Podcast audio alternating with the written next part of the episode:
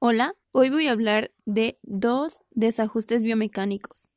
En este caso yo escogí dos, que es la hipercifosis y la escoliosis.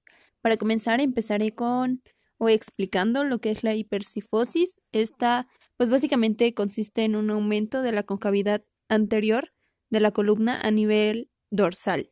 Eh, en esto las personas se pueden notar que están como jorobadas.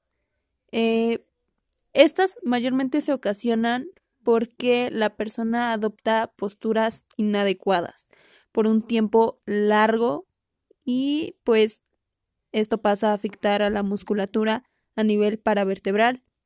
Esta lo que provoca en este nivel es que la musculatura se debilite.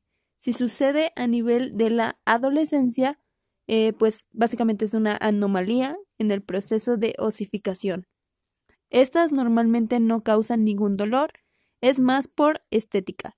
Los músculos afectados en este caso son los músculos que están alargados, por la parte anterior son flexor profundo de cuello, por parte posterior son trapecio fibras inferiores, medias, romboides y el cerrato anterior, y los músculos que están acortados son por la parte anterior, son pectorales, perdón, y por la parte posterior trapecio, fibras superiores y elevador de la escápula.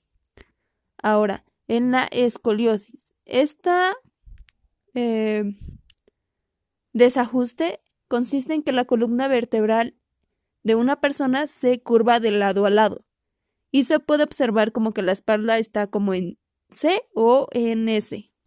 Eh, también se puede, una está más arriba, otra está más abajo, así. Suele aparecer a inicios de la adolescencia y mayormente afecta más a mujeres. Lo que las ocasiona, pues básicamente no, no son conocidas, muchas veces son porque pues son defectos de la formación de la columna durante la edad de eh, edad, perdón, vida embrionaria o por una distrofia muscular o hay un síndrome conocido como Marfan, eh, pero pues se le atribuye más a malas posturas. Se produce a su presión, pues, dolores musculares eh, muy fuertes. La musculatura que está afectada son músculos alargados, estos son los músculos abdominales, el psoas ilíaco, glúteos e isquiotibiales, isquiotibiales. Perdón, me cuesta pronunciarlo.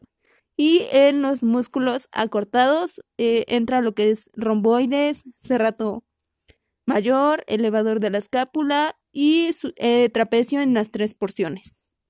Y bueno, eso sería todo. Muchas gracias.